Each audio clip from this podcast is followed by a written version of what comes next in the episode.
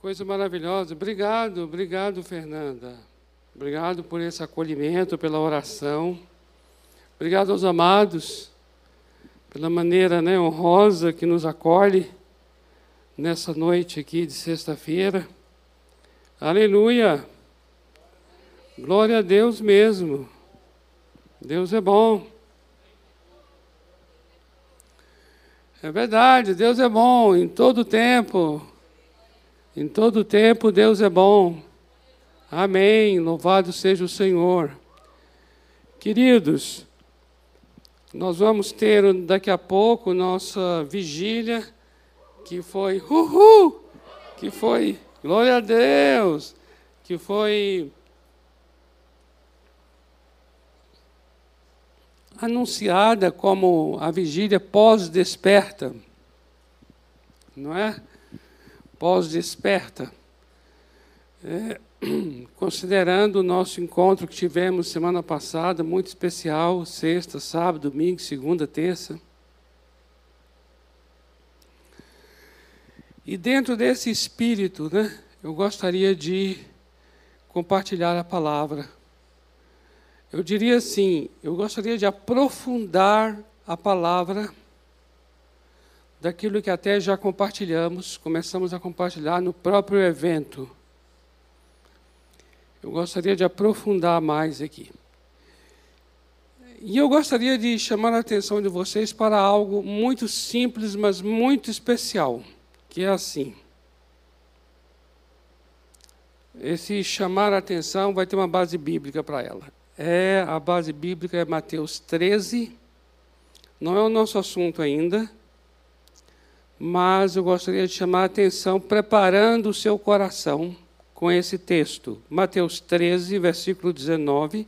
Jesus está falando sobre a parábola do semeador, em que ele está dizendo que aquele que semeia, semeia a palavra de Deus, que é exatamente o que vamos fazer agora aqui nessa noite, não semear a palavra. E ele diz algo sobre como é que a palavra vai estar funcionando, atuando. E a primeira coisa está aqui no versículo 19. Porque você sabe, né? A parábola ele conta sobre três tipos de, quatro tipos de terrenos, terrenos onde a semente da palavra cai. Tem a beira do caminho, tem lugares pedregosos, tem lugares cheios de espinhos e tem em terra boa. São quatro lugares. Eu quero chamar a atenção só desse primeiro, primeiro local, que está aqui no verso 19. A todos os que ouvem a palavra do reino e não a compreendem, a palavra compreender, permita-me dizer isso aqui, eu gosto muito de, de chamar o, a língua original que foi escrito o texto, viu? Tanto no hebraico quanto no grego. O hebraico para o Antigo Testamento, o grego para o Novo.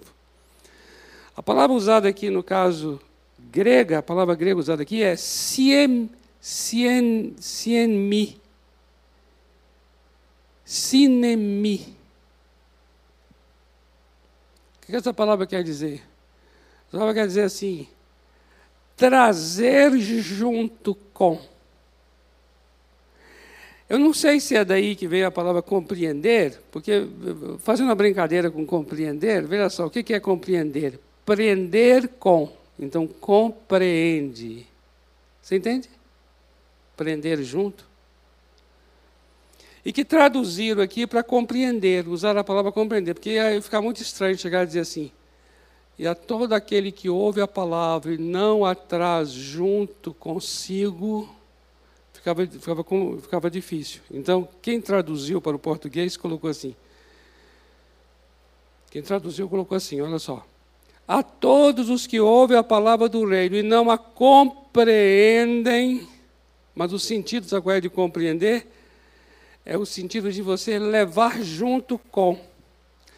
É interessante né, que a Fernanda estava orando aqui no final, né, orando por mim aqui, falou assim, Senhor, que, é, que essa palavra a gente leve conosco para dar frutos. tal. É exatamente isso, é você levando com você. que traduziram aqui para compreender. E é verdade.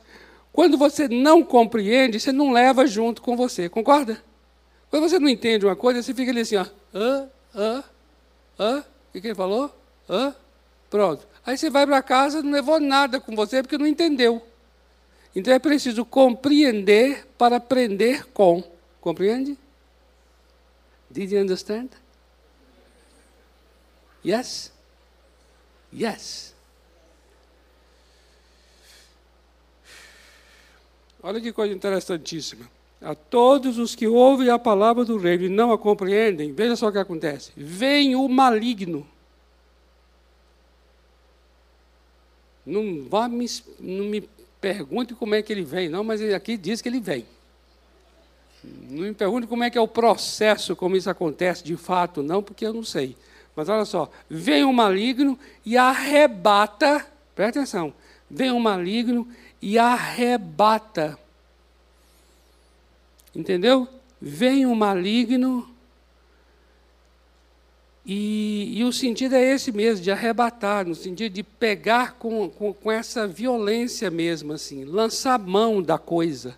Vem o, o maligno e arrebata, olha só, o que lhes foi semeado no coração.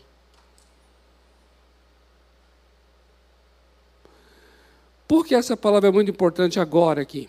É importante essa palavra em qualquer momento em que a palavra for sendo ensinada, seja no púlpito, seja na célula, seja no discipulado, seja onde for. Mas entenda bem aqui uma coisa.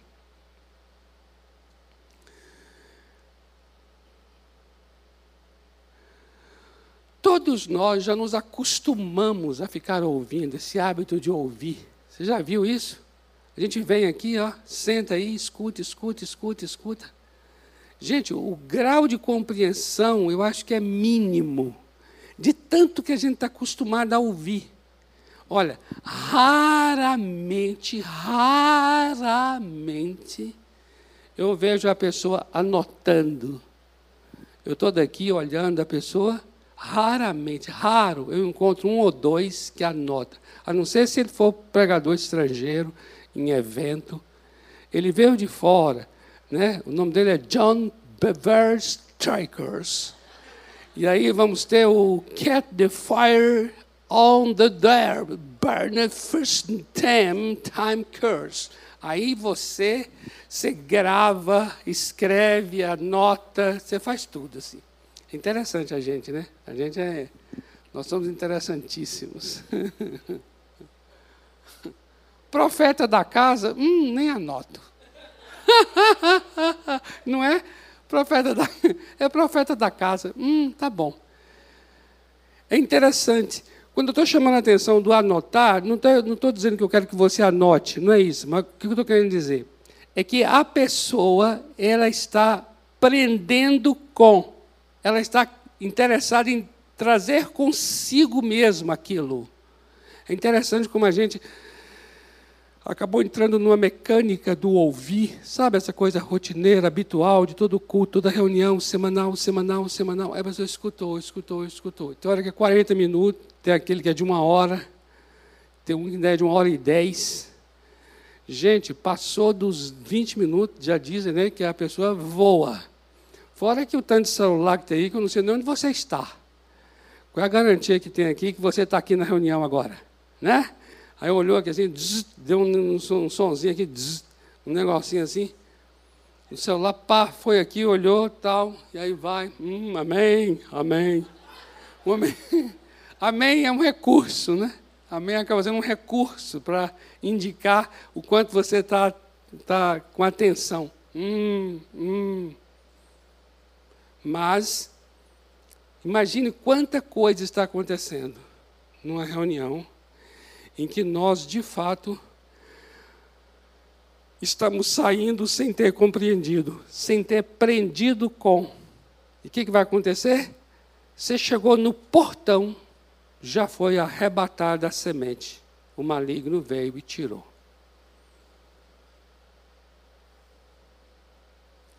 É interessante isso, viu? Eu quero dizer a vocês que nós não estamos dando uma atenção devida a isso. Do tipo assim, você vigia o seu tempo de escuta agora aqui? Você dá atenção para ele? Percebe? Eu gostaria muito de chamar a atenção disso aqui agora. Sabe para quê? Para que toda palavra ensinada nesta noite não seja roubada pelo maligno. Amém? Se você quiser anotar, anota. Se você não tem papel, tem o texto no teu celular. Sabe o celular que vem com um negocinho, recurso que é texto? Escreve nele. Mas, por favor, leve consigo. Leve consigo no coração, leve consigo no entendimento, na mente, leve consigo no papel, leve consigo no smartphone, leve consigo no celular, leve consigo no, iPad, mas leve consigo.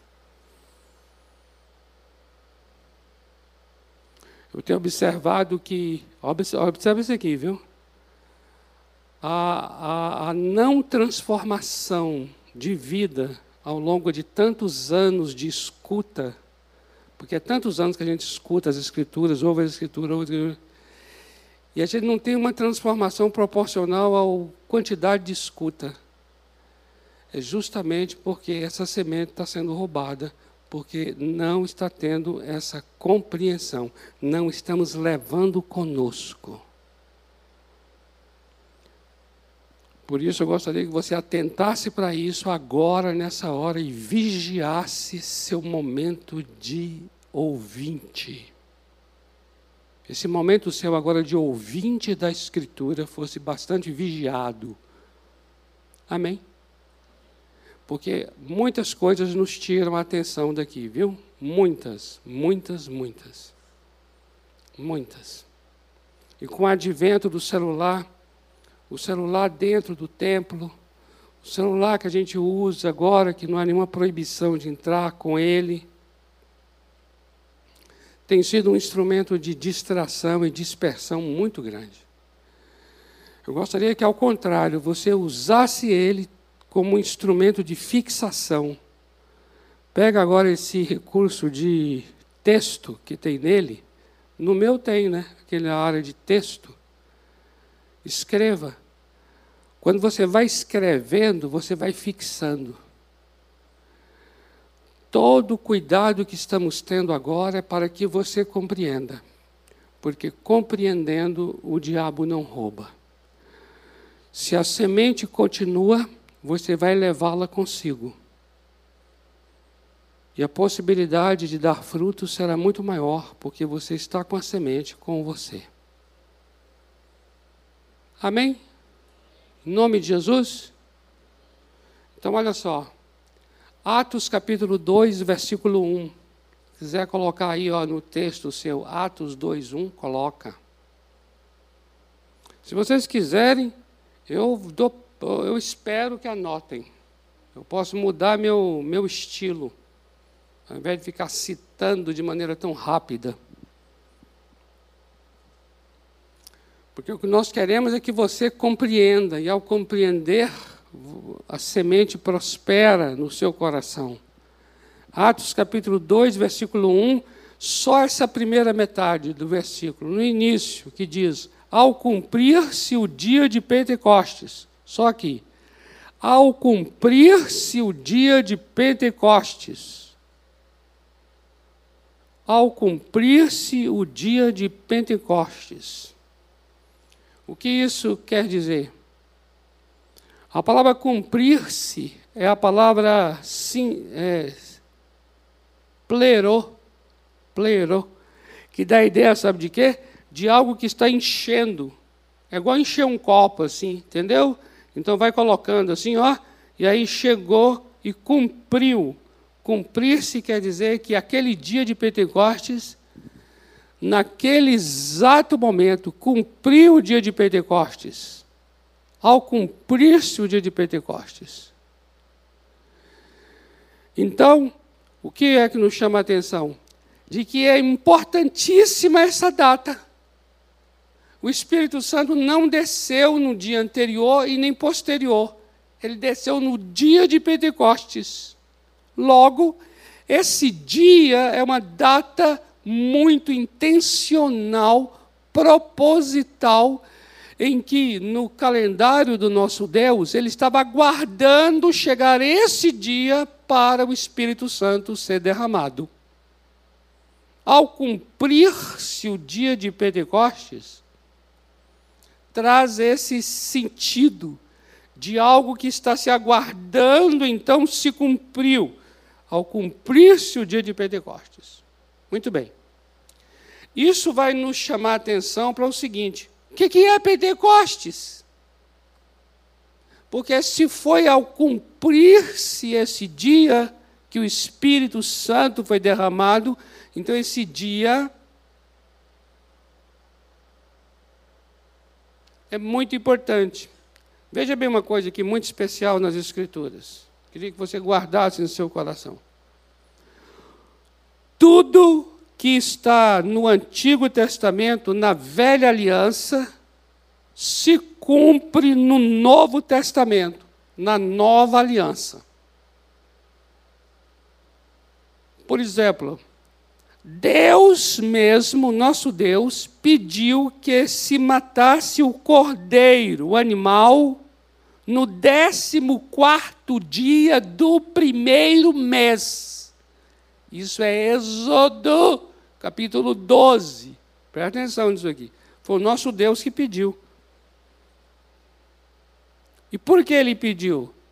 Porque essa data é dia 14 do primeiro mês, a morte desse animal vai se cumprir, olha aí, ó, cumprir, cumprir, na morte do Senhor Jesus Cristo, verdadeiro Cordeiro de Deus, também no dia 14 do primeiro mês.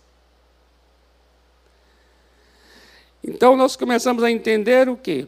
Que o nosso Deus, ele é o autor e ele é aquele soberano Deus que preparou ali na antiga aliança e agora ele mesmo vai cumprir na nova aliança tudo o que ele havia preparado. De tal maneira que tudo que é natural, natural quer dizer tudo que é aqui, ó, da terra, natural, vai ter o seu correspondente espiritual. Amém? Você está compreendendo? Então veja só agora a pergunta: você está compreendendo? Ela ganha agora um sentido maior baseado no que eu falei no início. Concorda? Você está compreendendo? Amém? Muito bem. O que que você compreendeu? Você falou amém, mas o que foi que você compreendeu? Fala, meu amado, compartilha o que eu falei.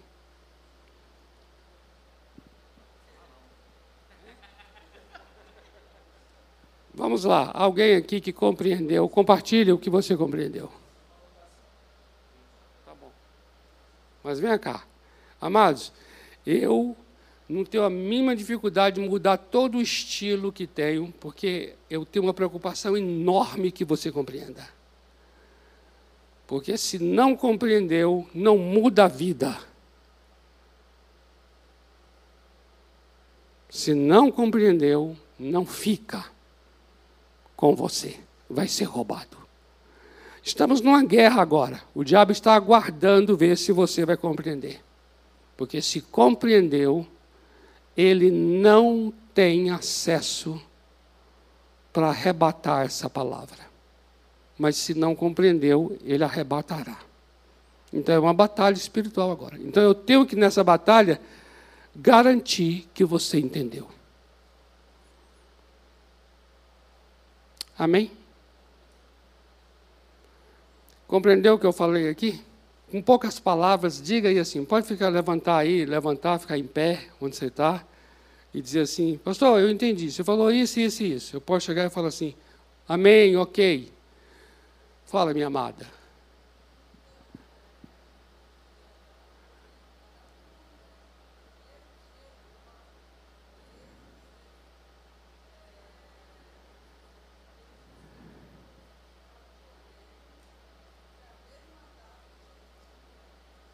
Certo.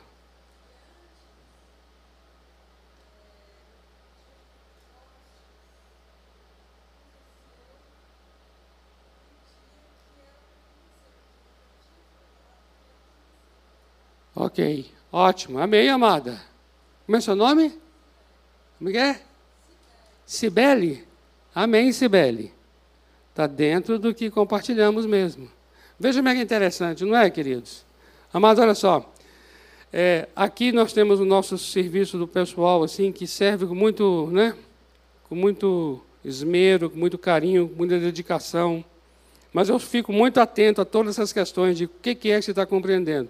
Por exemplo, a pessoa trabalha aqui nos cultos, e aí tem aquela coisa do Instagram e tal, e aí o que pregou coloca lá, muitas vezes, numa frase, algo que é escrito, para poder, de alguma maneira, trazer um entendimento sobre o que é foi pregado naquela. Vocês já viram isso no Instagram da igreja, não já? Nas pregações, né? Blá, eu, eu, eu, já verifiquei que tem hora que eu falo assim, putz, eu deveria conversar com as pessoas para poder mostrar tal, olha, é isso, ó, seria bom colocar isso aqui, isso aqui reflete exatamente o que foi ministrado tal, mas ele não tem esse trabalho, então outra pessoa faz na bondade, na compreensão que ela tem, tal, tal. Aí tem hora que uma frase vem que aí eu falo assim, não, não é isso que eu falei. Você está entendendo? É muito interessante esse tipo de coisa, gente. Você não tem ideia, ou melhor, você tem ideia, acredito eu, disso. Você conversa com alguém, aí a pessoa vai dar o retorno da conversa, aí você fala assim: Eu não falei isso com você, não. não isso não é normal, hora no diálogo que você tem com as pessoas? Imagina agora você fazer um estudo de 40, uma hora, e a pessoa agora tem que dar um retorno. É exigir demais do outro, não é? No meio do caminho, eu, quantas vezes eu termino o culto aqui a pessoa fala assim: Ah, pastor, agora eu entendi. Obrigado, pastor, obrigado. Aí eu falo assim: Amém, mas fala o que entendeu. ah, pastor, agora. então agora eu tenho que fazer isso, isso isso. Eu falei: Não, meu irmão, eu não sei onde você estava, mas olha, não foi isso que falei. Entendeu? Então, olha que é justamente o contrário de tudo. Por quê? Porque ele não ouve exatamente o que foi dito, ele ouve o que ele interpreta. Está compreendendo? Entre o que eu estou dizendo e o que ele está ouvindo, existe uma interpretação pessoal daquilo. Por isso nós queremos mesmo, nós queremos mesmo cuidar e ter muito cuidado para que conforme estamos compartilhando, ou seja, do modo como está, como está saindo, dessa maneira possa chegar ao coração, que não se desvirtue pelas, pelos labirintos das nossas interpretações pessoais. Daí o valor da célula, que é o grupo pequeno, que você vai ali agora discutir aquela questão, coloca, o outro fala, e o de cá pode ter aquela noção exata da compreensão. Enquanto o outro não falar, não há como você ter uma mensurar a compreensão. Concorda? Agora aqui, por exemplo, quem é que vai saber? Todo mundo fica em silêncio. Aí, amém, aí dá um amém, um amém, aí vai. Quem é que vai saber o que é que foi compreendido? Não há como. Então, nós estamos aqui tomando alguns cuidados que estão, vamos dizer assim, dentro do que podemos. Entende, amados? Mas é uma preocupação que temos que haja compreensão. Quando houver compreensão, a palavra permanece em seu coração. Saiba disso. Compreendeu, a palavra permanece.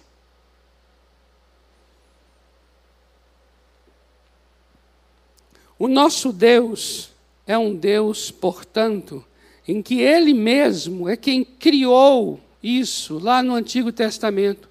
Ele mesmo é quem estabeleceu. Veja, ele criou o tabernáculo, lembra do tabernáculo? Ele criou os sacerdotes, mandou a instituição do sacerdócio, sacerdotes. E essas, todas essas coisas, tabernáculo, ofertas, sacrifícios, sacerdotes, tudo isso se cumpre. Se cumpre quer dizer. Tudo isso, na verdade, é uma linguagem de Deus para mostrar verdades espirituais. O que é o tabernáculo? O tabernáculo é uma linguagem natural, natural, porque é algo feito de tenda, feito de pele de animais, então é uma linguagem natural, para falar do céu, que é uma linguagem sobrenatural. A Bíblia mostra claramente isso, que o tabernáculo aponta para o céu.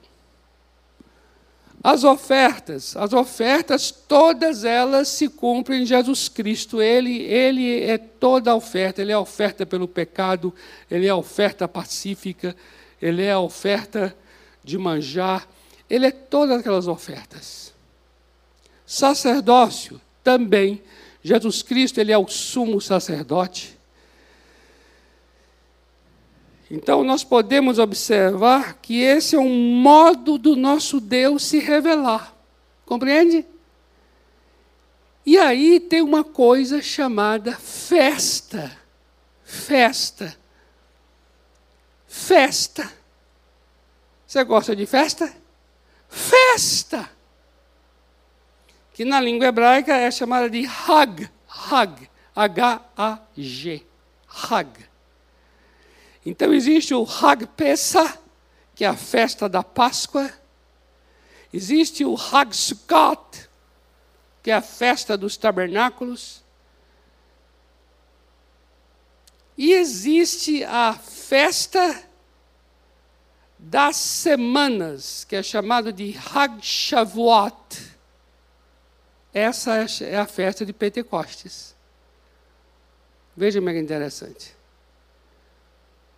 A palavra Pentecostes é uma palavra grega. Você já sabe que é grega, né? Porque olha só, a palavra penta, pentacampeão, campeão cinco vezes, né? Pentecostes significa quinquagésimo dia, dia número 50. É isso que significa Pentecostes. A palavra Pentecostes significa dia número 50, ou quinquagésimo dia. Veja bem, quando você vê a tradução da palavra Pentecoste, agora leia o texto que nós lemos aqui de Atos 2:1, com a tradução. Como é que fica? Fica assim: Ao cumprir-se o quinquagésimo dia, estavam todos reunidos no mesmo lugar. Se você lê esse texto ao cumprir-se o quinquagésimo dia, como é que você fica? Na leitura. Você fica, ah, cumpriu o quinquagésimo dia. Aí você fica assim, quinquagésimo dia de quê? Quinquagésimo dia não está falando, não está mostrando nada. Concorda? Quinquagésimo dia. Presta atenção nisso aqui. Ao cumprir-se o quinquagésimo dia, não, não, não, não, não chama atenção.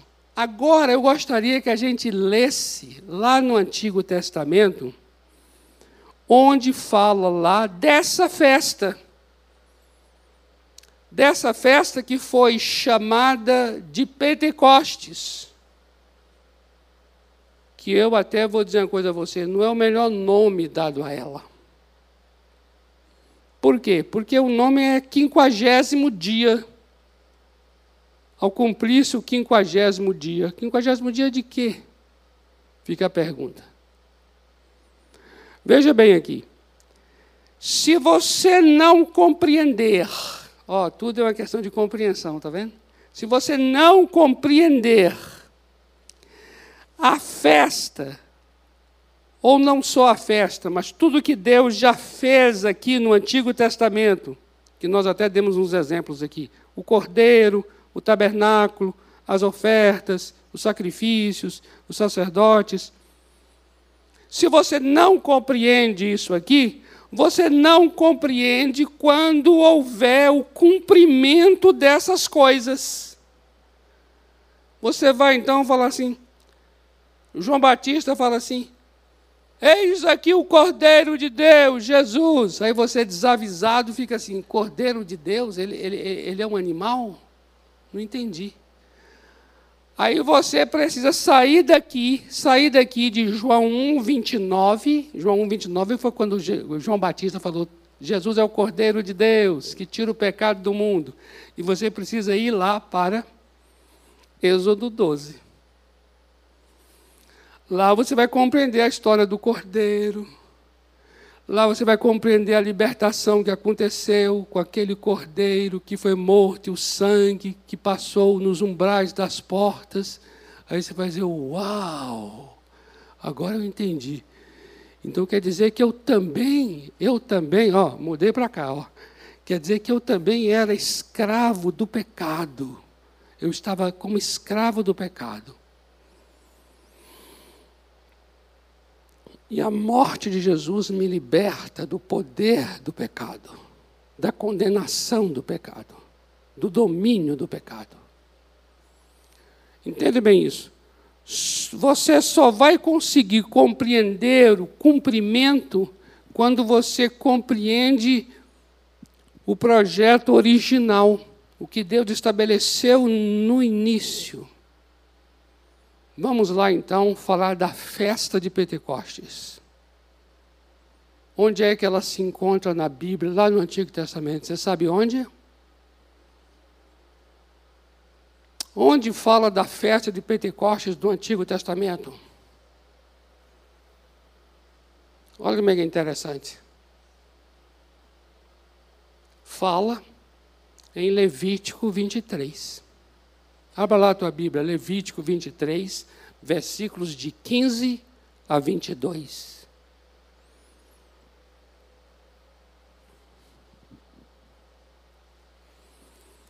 Levítico 23, versículos de 15 a 22.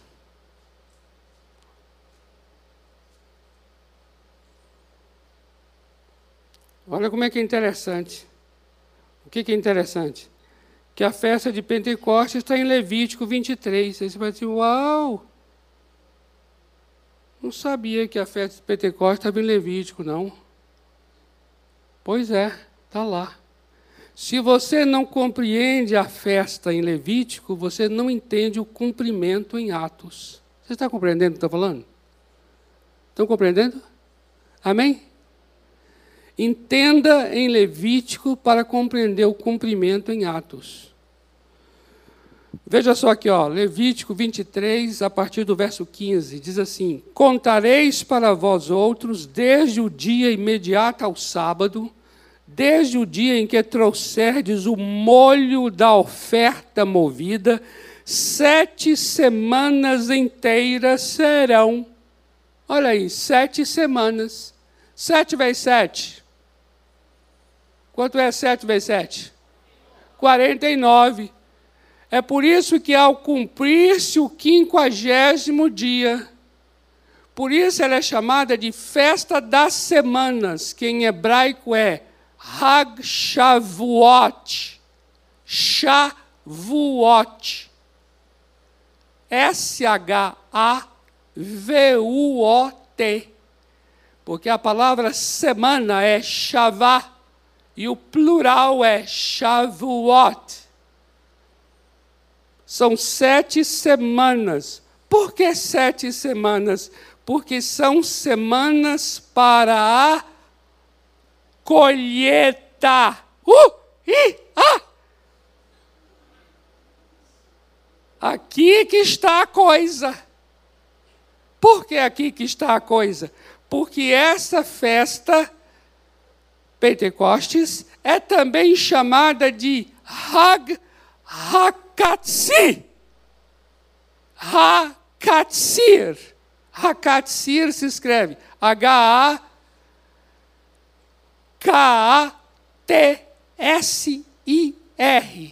Hakatzir. O que significa Hakatzir? Colheitas. Por que colheitas? Porque no início da primeira semana se colhe a cevada. E no final da sétima semana já se colhe o trigo. Festa das colheitas. Uh, uh! Se você não entende festa das colheitas, você não entende Pentecostes. Você está compreendendo? Amém? Preste atenção nisso aqui. Nós poderíamos agora trocar Atos 2.1, vamos trocar Atos 2.1 e pode ter certeza que a melhor tradução que existe é a, a, a, a versão é, é, R.A., Roberto Alves. Não, estou brincando. Aí já é, aí já é. Já é brincar demais. Veja só, não, não chega tanto. Mas, ó, uma nova versão que você pode colocar. Olha que coisa tremenda. E que você vai trazer mais entendimento. Sabe qual é? É assim: ao cumprir-se o dia das colheitas, estavam todos reunidos no mesmo lugar.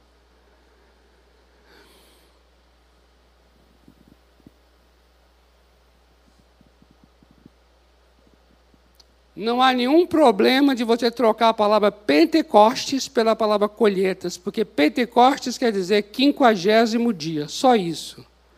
Mas colheitas é exatamente o que acontece durante os 50 dias. Então, o que nós temos aqui, de acordo com Levítico 23, de 15 a 22, de acordo com Deuteronômio 16, versículo de 9 a 12,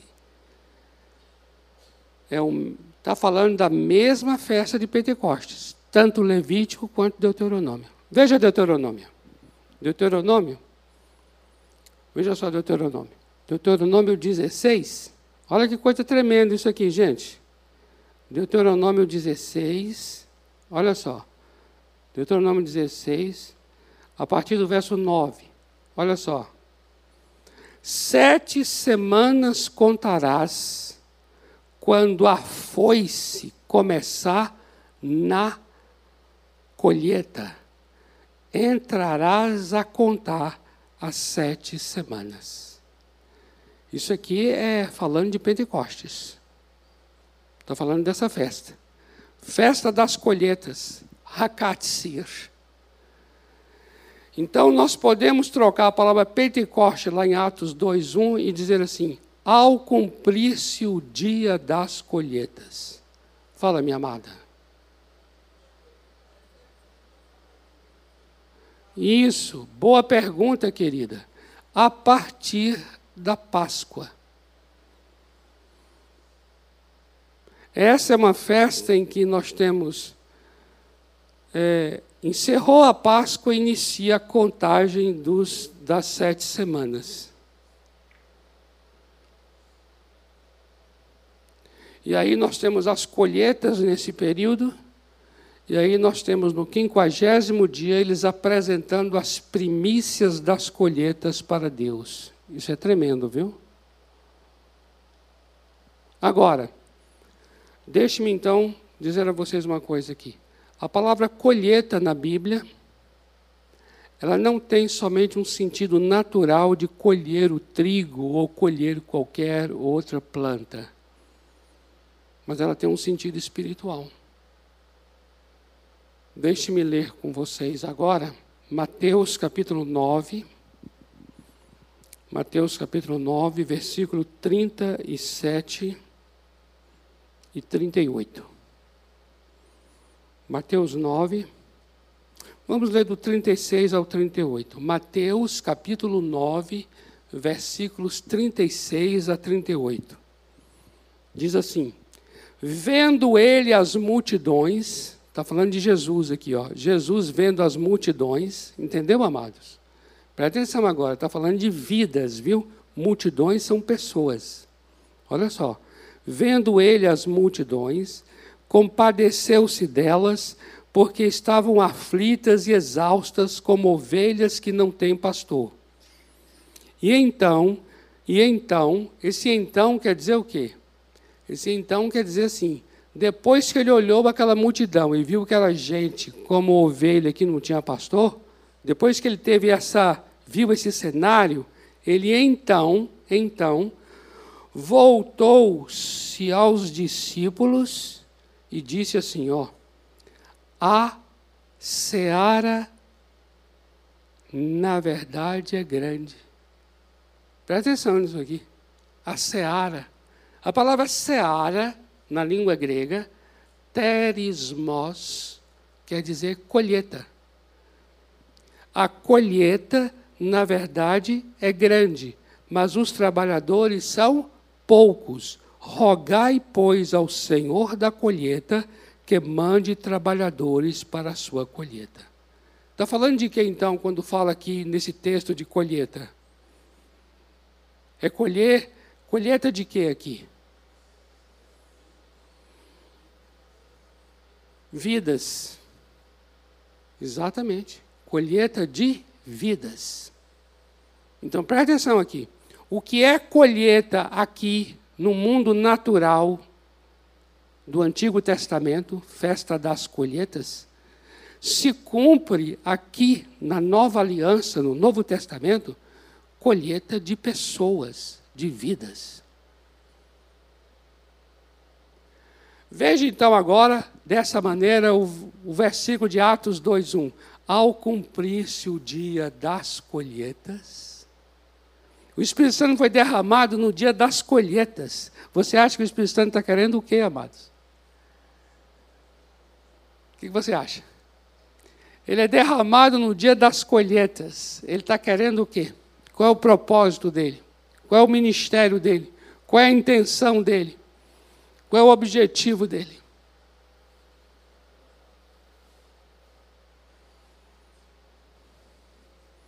Olha só aqui, deixe-me ler aqui. Mateus 13, 38. Diz assim: O campo é o mundo, a boa semente, o trigo, são os filhos do reino, o joio são os filhos do maligno. Então você entende aqui que a palavra trigo é sinônimo de pessoas. Olha João 4,35. João 4,35 diz assim: Não dizeis vós que ainda há quatro meses até a colheita? Eu, porém, vos digo: erguei os olhos e vede os campos, pois já estão brancos para a colheita. Então você veja que a linguagem aqui no Novo Testamento, quando fala de colheita, é se referindo a salvação de vidas. E aqui nós aprendemos uma coisa maravilhosa. Qual é a coisa maravilhosa? Se o Espírito Santo veio com poder no dia das colheitas, e colheita é a salvação de vidas, significa que é só pelo poder do Espírito Santo que as vidas são salvas. Amém? O Espírito Santo sabe que para salvar uma pessoa precisa de poder.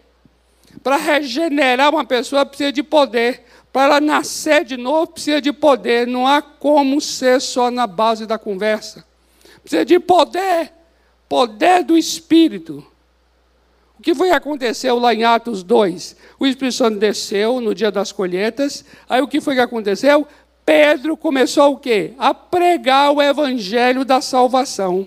E o que foi que aconteceu? O Espírito Santo começou a inquietar, convencer aquelas pessoas do pecado, que o coração delas ficou apertado. Sabe o que elas fizeram? Elas disseram assim: e agora o que nós faremos, irmãos? Aí Pedro falou assim: se arrependam, creiam em Jesus, sejam batizados e recebam a promessa do Espírito Santo. Aí sabe quantas pessoas naquele dia? Quase 3 mil almas. Você sabe o que são essas quase 3 mil almas? São os feixes de trigo que foram apresentados diante de Deus. Colheita de vidas. Amém? Ao cumprir-se o dia das colheitas. Mas não para aí não. Você sabia que essa festa também é chamada de Matan Torah? Matan Torah. Hag Matan Torah. O que significa Hag Matan Torah? É uma palavra também, uma expressão em hebraico, que significa festa da entrega da lei. Por que festa da entrega da lei? Vamos lá. Veja só. Abra a tua Bíblia em Êxodo 12. Êxodo 12.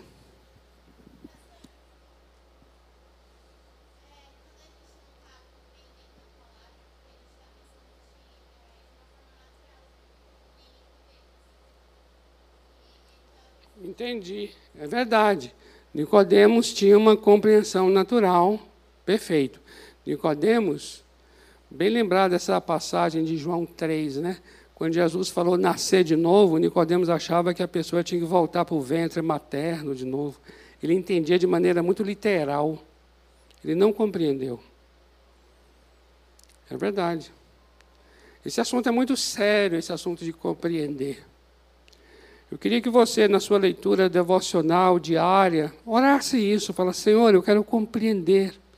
Eu quero trazer a tua palavra para junto de mim, para onde eu for, Senhor ela não será roubada. Porque a palavra que prospera é aquela que permanece. Primeiro ela tem que permanecer em você.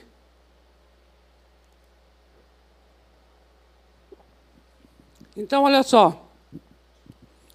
Grava na sua memória aí dois textos agora aqui. Olha aqui, ó.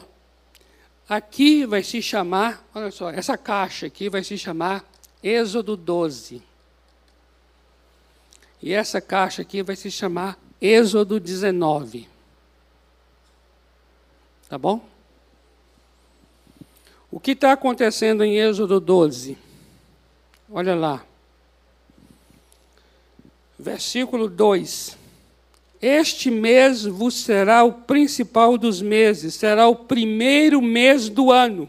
Primeiro mês. Olha aí, ó, primeiro mês do ano. Êxodo 12, o povo está no Egito e Deus está dizendo a eles: ó, a partir de agora, a partir de agora, esse é o primeiro mês de vocês. E o que, vai acontecer no dia 14 desse primeiro mês? Olha aí, ó, versículo 6. Guardareis o cordeiro até o 14 dia desse mês. Então, no 14 dia, o cordeiro é morto. E o nome disso é Páscoa. Então, quando é que é a Páscoa? No dia 14 do primeiro mês. Agora vamos lá para Êxodo 19, versículo 1. Êxodo 19, verso 1 diz assim: No terceiro mês da saída dos filhos de Israel da terra do Egito, no primeiro dia desse mês, vieram ao deserto do Sinai. Faz a conta. É também por volta de 30 dias cada mês. Dia 14 do primeiro, então nós temos 16 dias no primeiro. No segundo mês, mais 30, nós temos 46. Aí quando chegou no início do terceiro mês, eles chegaram onde? No Monte Sinai. Ou seja, no quinquagésimo dia, olha aqui, ó, saíram do Egito depois da Páscoa, olha aqui, ó, ó, e chegaram no Monte Sinai. Quanto tempo? 50 dias depois. Por isso essa festa é chamada de quê? De Hagmatan Torah, que significa festa da entrega da lei. Por quê? Porque ali no Monte Sinai, 50 dias depois da Páscoa, Deus deu a lei ao povo. Então eles celebram as colheitas e eles celebram a entrega da lei.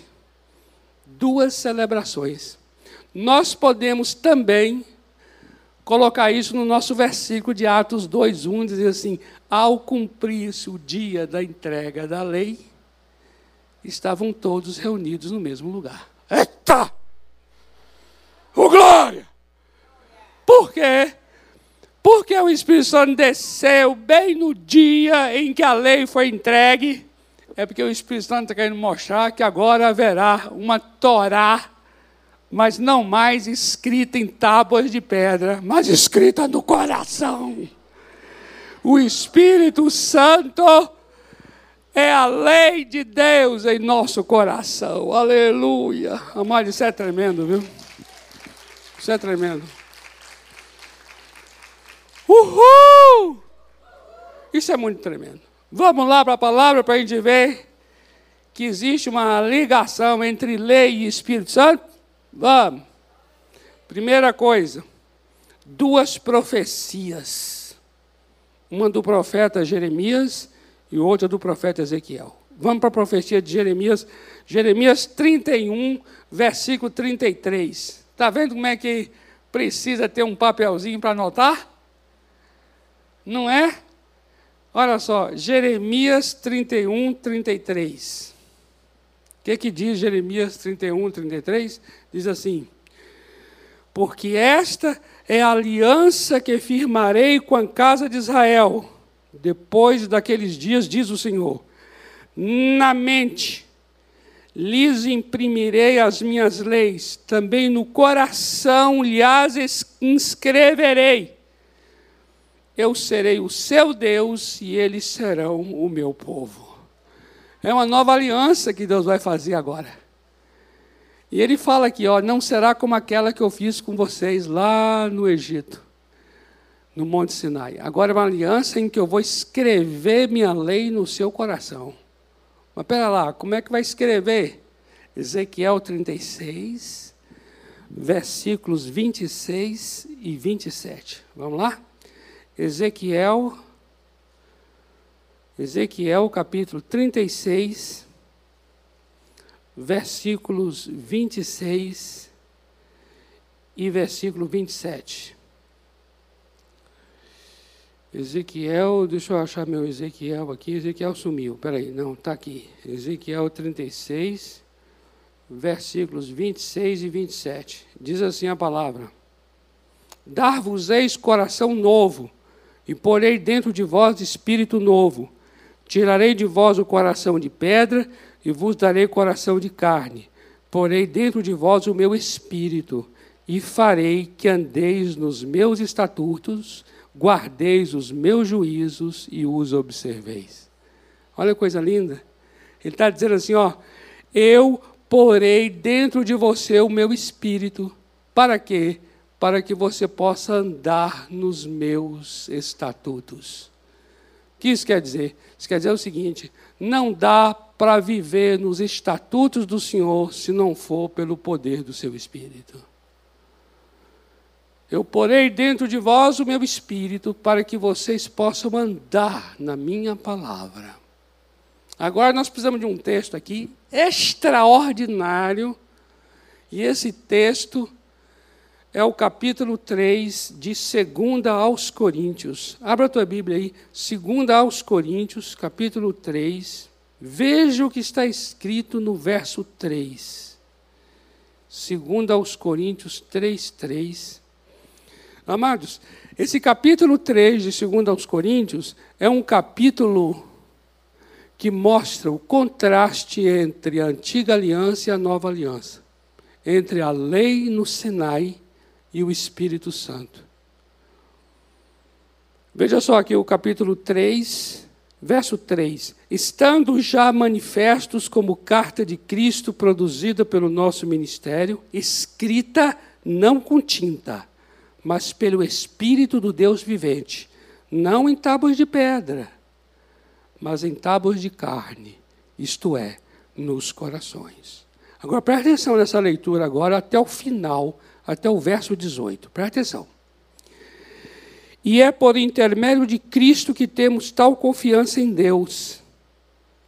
Não que por nós mesmos sejamos capazes de pensar alguma coisa como se partisse de nós. Pelo contrário, a nossa suficiência vem de Deus, o qual nos habilitou para sermos ministros, presta atenção nisso aqui, Deus é que nos capacita pelo seu Espírito para nós sermos ministros de uma nova aliança, não da letra.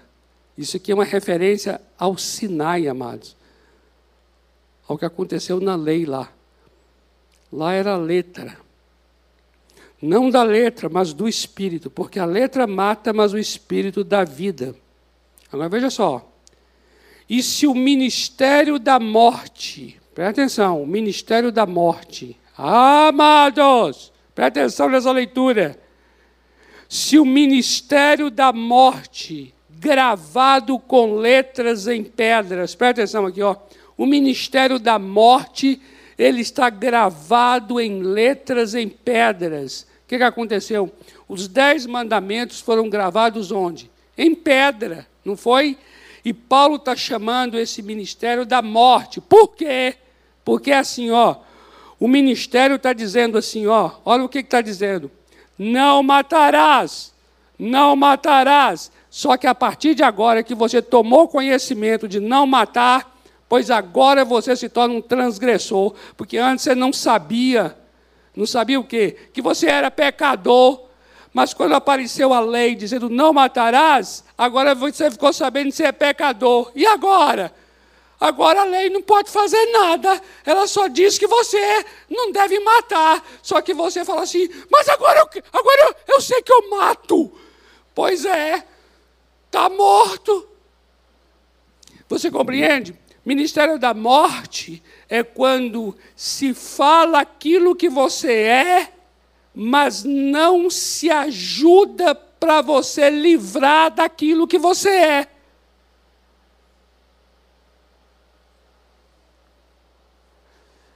Você está compreendendo? Estão compreendendo? Por isso se torna o ministério da morte. Por quê? Porque vai trazer condenação. Você vai chegar e falar assim: mas peraí, como é que eu faço isso? Eu... Pecado que é em mim, a carne que é em mim, não aceita esse, esse mandamento, não aceita mesmo. Então o que, que a lei fez? A lei expôs que você é pecador e logo você está morto. Porque sem lei você não sabia que você era um pecador. Mas agora com a lei você ficou sabendo. E porque você ficou sabendo, você morreu. Essa linguagem, sabe de quem? É de Paulo no capítulo 7 de Romanos.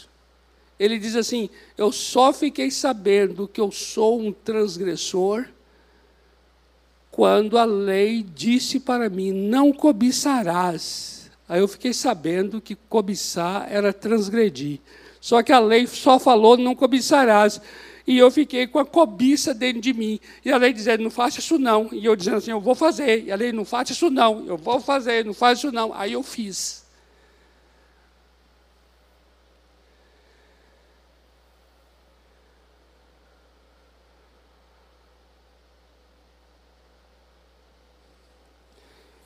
Então veja só o que está acontecendo aqui. Olha o que está acontecendo aqui. E se o ministério da morte, gravado com letras em pedra, se revestiu de glória, a ponto de os filhos de Israel não poderem fitar a face de Moisés por causa da glória do seu rosto, ainda que desvanecente, como não será de maior glória o ministério do Espírito Santo? Porque se o ministério da condenação, olha aí, o ministério da condenação é o ministério lá das, da lei gravada em pedra, certo? Se o ministério da condenação foi, porque se o ministério da condenação foi glória, em muito maior proporção será glorioso o ministério do Espírito. Porquanto, na verdade, o que outrora foi glorificado, neste respeito, já não resplandece diante da atual sobressalente glória, porque se o que se desvanecia teve glória, muito maior glória tem o que é permanente. Sabe por que a glória? Porque assim, ó, Moisés, ele se apresentou diante de Deus para receber as, a lei, os dez mandamentos. E quando, ele, e quando ele se apresentou diante de Deus, sabe o que aconteceu? O rosto dele brilhava, brilhava. É a glória. Aí ele veio para o meio do povo. Quando ele veio para o meio do povo, Moisés começou a dar conta, sabe de quê? De que a glória ia começando a ir embora. A glória ia sumindo, ia sumindo aquele brilho do rosto. Entendeu? Mas quando ele voltava para Deus de novo, a glória de novo, o rosto começava a brilhar. Mas era uma glória que era passageira, não era permanente.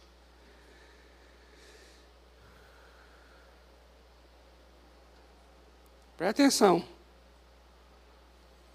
Versículo 12. Tendo, pois, tal esperança, servimos-nos de muita ousadia no falar. Olha só, ele vai ser muito ousado agora no falar, viu, Paulo? Olha o que Paulo vai dizer.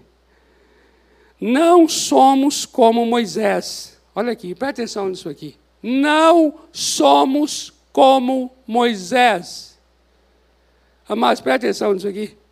Porque Paulo está querendo mostrar que a glória que o Espírito Santo veio fazer é muito maior do que aquela que veio sobre Moisés. Só que ele está sendo muito ousado agora ao falar. Por quê? Porque Moisés é uma figura que ninguém pode nem tocar nele no meio judeu. Assim, Moisés é quase que um Deus. Entende? E Paulo agora vai mostrar assim que a glória que o Espírito Santo traz é maior do que aquela que Moisés tinha. E para aquele povo lá era quase uma blasfêmia dizer que a glória agora é maior do que a de Moisés, porque todo mundo tinha Moisés como um ídolo. Preste atenção agora no que Paulo vai dizer. Preste atenção no que Paulo vai dizer. Não sei se você já leu esse texto. Olha só o que Paulo vai dizer. Não somos como Moisés. Por quê? Que punha um véu sobre a face, ele punha um véu sobre a face, para que os filhos de Israel não atentassem na terminação daquilo que desvanecia. Olha só o que ele está dizendo aqui. Ele está dizendo aqui o seguinte: quando Moisés chegava diante de Deus, o rosto brilhava. Mas quando Moisés vinha ao povo, a, a, aquele brilho começava a sumir. Aí quando Moisés viu o que estava acontecendo, sabe o que Moisés fez? Colocou um véu no rosto dele, para que ninguém soubesse que aquela glória estava indo embora.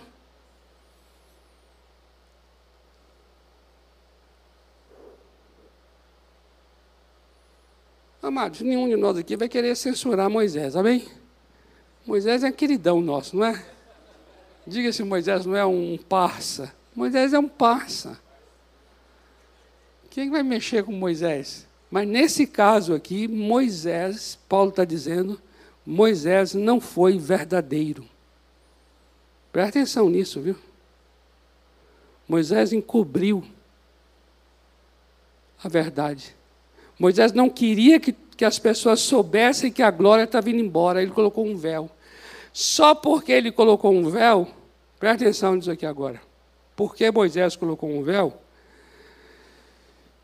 Mas os sentidos dele se embotaram. Olha o que ele está dizendo aqui. Os sentidos, os sentidos quer dizer a percepção sua, o entendimento seu ficou embotado. Por quê? Veja, Pois até o dia de hoje, quando fazem a leitura, presta atenção nisso aqui, que isso é muito sério. Está falando da leitura da Bíblia, está falando da leitura das Escrituras, está falando da compreensão do texto. Nós estamos falando de um novo mover de Deus. Olha o que está acontecendo aqui. Pois até o dia de hoje, quando fazem a leitura da antiga aliança, o mesmo véu permanece não lhe sendo revelado que em Cristo é removido. Mas até hoje, presta atenção, ó, até hoje, quando Moisés é lido, é lido, o véu está posto sobre o coração deles.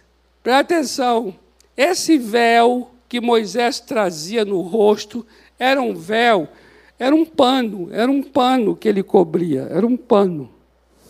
Só que como Moisés não foi verdadeiro, ele cobriu a verdade para que o povo não soubesse que a glória ia embora. Por causa disso, toda pessoa que está lendo Moisés, ou seja, toda pessoa que está lendo Gênesis, que está lendo Levítico, que está lendo Números, que está lendo Deuteronômio, que está lendo é, Êxodo, todo discípulo de Moisés tem um véu, mas agora não é um pano, não. Agora é, uma, é um véu espiritual, agora é uma é um impedimento deles, é um véu no coração, que eles não têm conhecimento da verdade. Eles não podem ter conhecimento da verdade. Por quê? Porque Moisés não foi verdadeiro. Então o que Moisés fez afetou o quê? Afetou, afetou toda a sua geração de, de discípulos, quando estão lendo, fazendo a leitura de Moisés.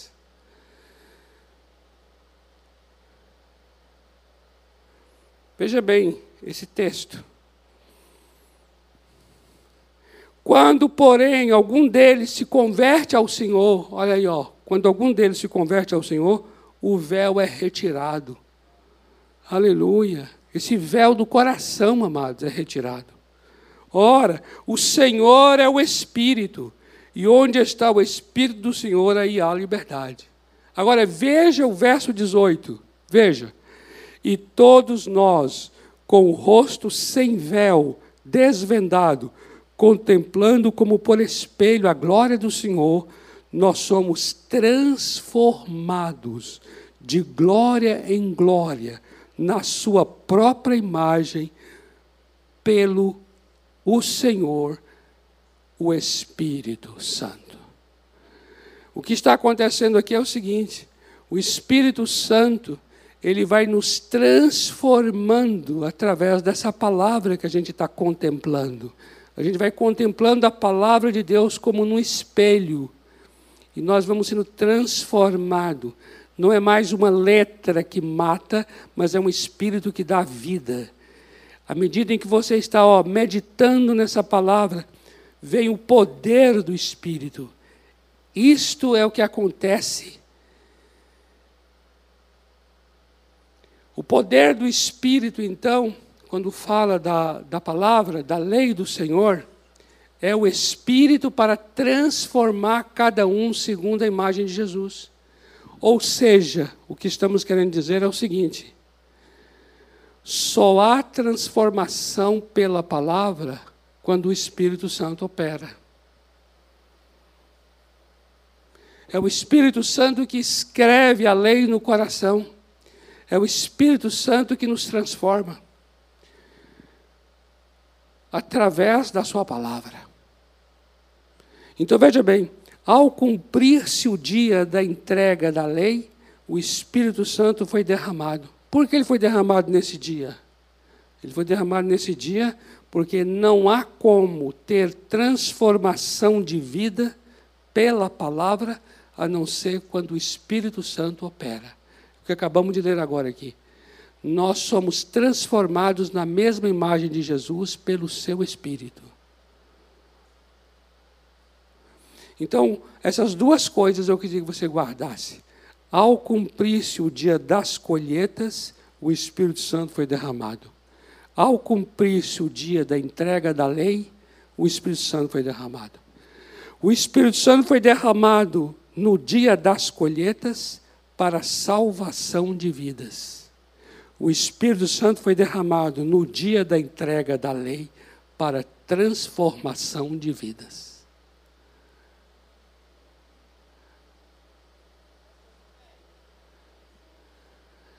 Fala, querida.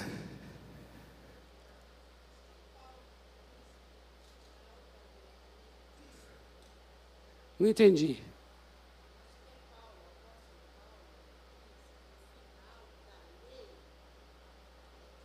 Certo, boa pergunta, boa colocação. É Romanos 10, não é? Ele menciona isso. O final da lei é Cristo. A palavra final, na língua grega, não quer dizer fim no sentido de término, mas quer dizer fim no sentido de propósito. Por isso a palavra é teleios. Telos, é telos. Então, a finalidade da lei é Cristo. O que quer dizer o quê? Que a lei, ela aponta para Cristo. O objetivo dela é levar para Cristo. Foi até boa a sua pergunta, minha amada, porque eu preciso salvar esse amado aqui que ele está querendo cumprir o não matarás e não consegue, não é? Então é o seguinte: agora ele vai ter também o mandamento não matarás, porque o mandamento não matarás não é destruído, o mandamento não roubará não é destruído, esse mandamento continua valendo porque ele é bom, amém? Só que agora o que acontece é, por que não é mais o ministério da morte? Porque agora não está gravado em pedra, só falando o que ele não deve. Agora está gravado no coração. Isso quer dizer o quê? Que o Espírito Santo opera em você e pelo Espírito você não matará. E dessa maneira você vai cumprir o mandamento. Porque não há como cumprir o mandamento se não for pelo poder do Espírito. Observe uma coisa interessante aqui. O que, que Paulo fala aos Gálatas sobre o, o Espírito Santo? Ele fala assim, Gálatas 5, 22 e 23. Ele fala: o fruto do Espírito é. Então, o Espírito produz o que em nós? Amor, mansidão. Presta atenção aqui. Se o Espírito produz amor e não matarás, é o mandamento. Então, a questão é: a questão é, quem ama não matará. Então eu preciso, por quê? Porque matar é motivado pelo ódio, pela raiva. Quem mata é, no coração, o que a Bíblia fala? É do coração que procede o homicídio, é do coração que vem o desejo de matar. E no coração é que o Espírito Santo opera. Ninguém tem acesso ao coração do homem senão o Espírito Santo. Então, o Espírito Santo me capacita e me habilita para que eu cumpra o mandamento. É isso que Paulo está dizendo em Romanos capítulo 8, versículo 4. Ele diz: Pelo Espírito, aquele que anda pelo Espírito, ele cumprirá a exigência da lei. A lei está dizendo aquilo que você não pode fazer. Logo, a lei está te conduzindo àquele que pode fazer. A lei revela que nós precisamos de um redentor. Nesse sentido, a finalidade da lei é Cristo. Amém? Ô oh, glória, ó, 10 da noite. Eu, tô, eu, tô, também, eu, tô, eu fiquei um pouco à vontade, porque tem vigília, né? Mas aí, mas tem aqueles irmãos que não vão para vigília e precisam ir para casa, né? Mas olha só, a gente está finalizando aqui. Amados, esse assunto, eu vou dizer uma coisa a você ele ainda necessita ser mais aprofundado ainda. A gente foi só na superfície dele agora, para você ter uma ideia. Porque é exatamente nesse ponto e agora que a gente teria que entrar. É o ponto de como é que o Espírito Santo agora opera a lei de Deus em meu coração. Porque a lei não foi revogada, a lei não foi destruída, a lei de Deus continua mas agora é o Espírito Santo que opera a lei de Deus em meu coração. E nós agora, todos aqui nessa noite, não estamos mais debaixo da lei. Nós somos agora guiados pelo Espírito. É assim que diz a palavra. E ser guiado pelo Espírito significa estar debaixo da graça. A graça é um poder de Deus em nossa fraqueza. Por isso é que estar debaixo da graça é sinônimo de ser guiado pelo Espírito. Por isso, ao cumprir-se o dia da entrega da lei, o Espírito Santo foi derramado. Deus olhou para nós e falou assim: esse povo não consegue viver segundo o meu caráter. A lei é um nível do caráter de Deus. Entende isso? E o Senhor viu que nós não conseguimos viver segundo esse caráter. Então ele fala assim: derramarei do meu espírito para que se escreva no coração do meu povo a minha Torá, a fim de que o meu povo possa viver a minha palavra. Por isso eu vou dizer uma coisa a você para encerrar aqui. É só pelo poder do Espírito que vidas são salvas. É só pelo poder do Espírito que vidas são transformadas. Isso significa festa da colheita, festa da entrega da lei. Amém? Você compreendeu Pentecostes? Compreendeu Pentecostes?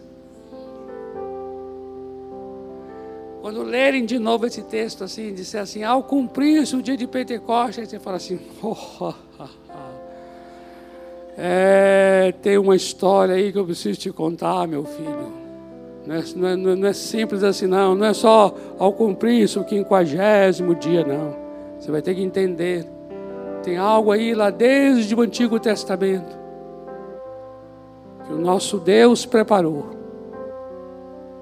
Isso é tremendo, não é? Pai, em nome de Jesus, queremos amar a Tua palavra, queremos amar as Escrituras sagradas, queremos ter prazer na Tua lei e nela meditar de dia e de noite.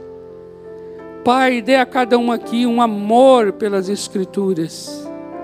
Não queremos ser pessoas do fast food aquela coisa rápida, ler um versículo e pronto. Não, Senhor, queremos parar diante disto.